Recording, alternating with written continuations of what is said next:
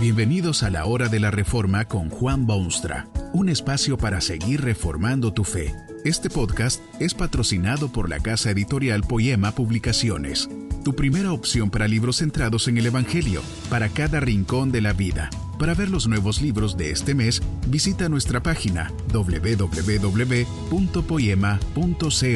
Ahora escuchemos a Juan Boonstra con el programa de hoy. Esta conferencia se titula En la presencia de Dios y está basada en las palabras bíblicas de Primera Reyes 17.1. Entonces Elías Tisbita dijo, Vive Jehová, Dios de Israel, en cuya presencia estoy.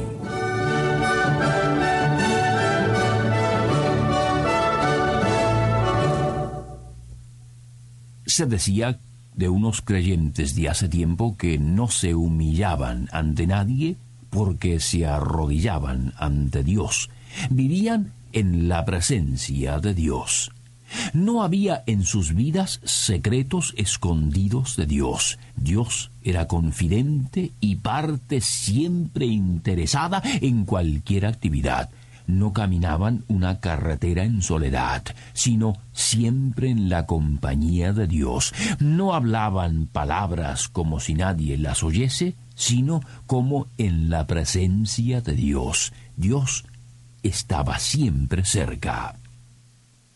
Así era el famosísimo profeta Elías. Difícil sería hallar en la historia bíblica mundial o moderna un personaje de mayor colorido que este supremo predicador enviado por Dios a su mundo desobediente. Se puso frente a siniestro rey, lo señaló con el dedo y le dijo a las claras que sus actos eran mentira. La mujer más poderosa se le opone y le promete muerte segura en tiempo brevísimo. Pero él se escapa de sus redes, se hace una reunión de centenares de sacerdotes paganos envueltos en sus togas y colores y ceremonias frente al único y solitario hombre de Dios en todo el universo. Los paganos claman a sus dioses imaginarios con gritos que desesperan, y el profeta solo se burla de sus tonterías religiosas. No prestan atención los dioses falsos. Solo el dios de Elías responde con fuego que todo lo devora. Es que Elías vive en la presencia de Dios. ¿Hay algo en esa vida magnífica que pueda aislarse como señal de un gran predicador?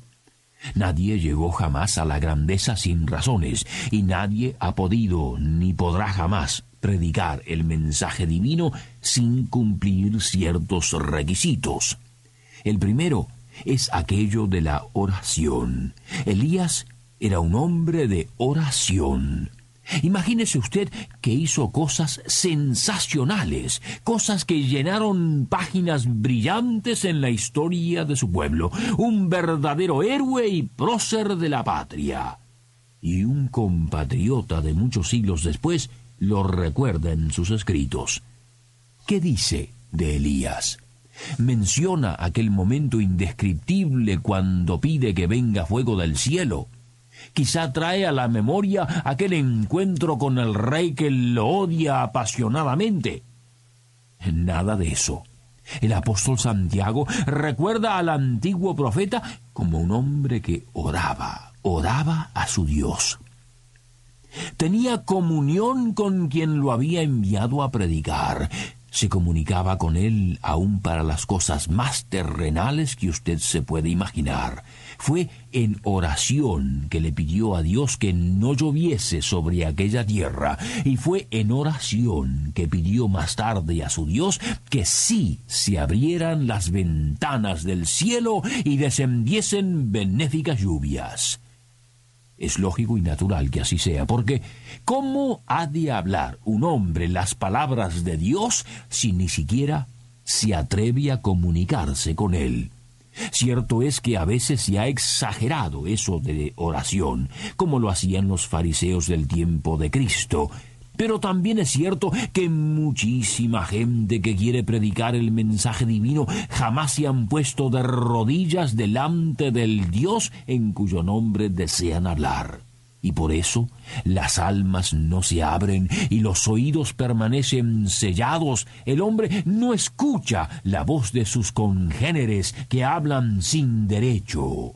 Elías podía hablar con los hombres porque había hablado primero con Dios.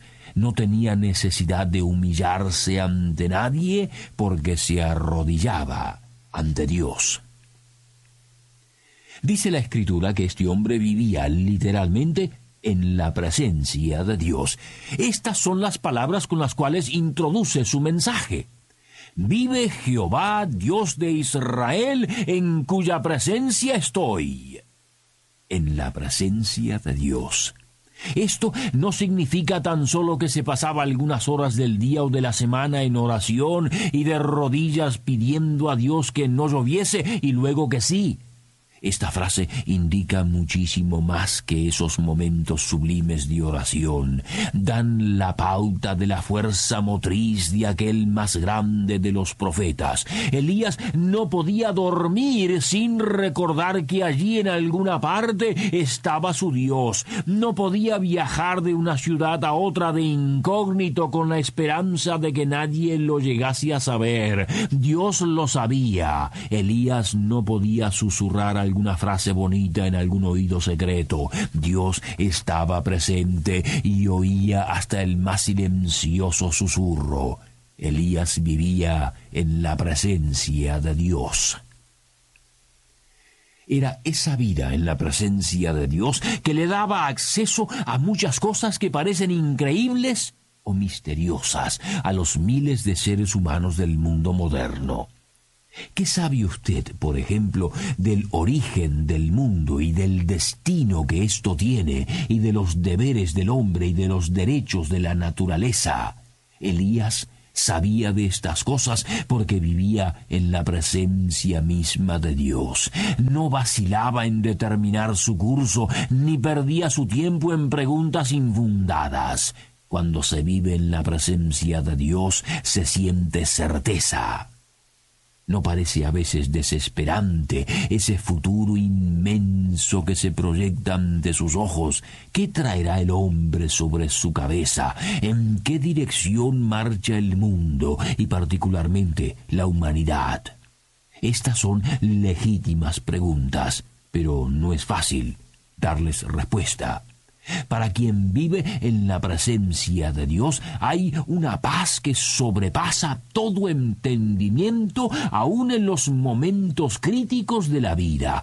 Dios está presente y Dios sabe de sus hijos y Dios es soberano y Dios dice en su palabra que todas las cosas obran juntas para el bien de quienes aman al Señor y son llamados según sus propósitos. ¿Qué forma más estupenda de vivir, en la presencia de Dios. Y sin embargo, Elías, hombre de oración y que vivía en la presencia de Dios, es también humano, con las típicas características del ser humano, Véalo usted allí, en la soledad inmensa, casi llorando por su destino, lamentándose de que el reino de Dios no tiene súbditos y que a la gente ya no le importa lo que Dios quiere. Casi que llora como un niñito desamparado. Este este es el famoso Elías de fama universal que puede orar y hacerse oír de Dios acostado allí sobre esas rocas frías, deprimido completamente. Sí, Señor, el mismísimo Elías de las alturas de gloria que ahora se halla en el valle de las dudas. Su actuación supremamente divina se ha degenerado en el acto más típicamente humano que sea posible. Oh Elías, Elías, hombre de Dios e instrumento de Dios, ¿por qué has dejado de orar y te has apartado de ese modo? ¿Crees acaso que hallarás sabiduría y mensaje y fuerza moral y apoyo para tu ministerio en alguna otra fuente? Qué triste es ver a aquellos que pretenden ser mensajeros de Dios, pero que poco viven en su presencia. Son más bien gente aferrada al mundo, al presente tentador, a lo material y tangible, y pierden así la energía que necesitan para decir al mundo sediento, venid, venid a las aguas y bebed. Elías predicó a su pueblo con extrema claridad en su mensaje. Ni las amenazas de una diabólica Jezabel le quitaron ánimo. Se enfrentó con cuatrocientos cincuenta profetas de Baal en la más esplendorosa indumentaria. Habló cara a cara con el rey que lo acusaba de ser su enemigo.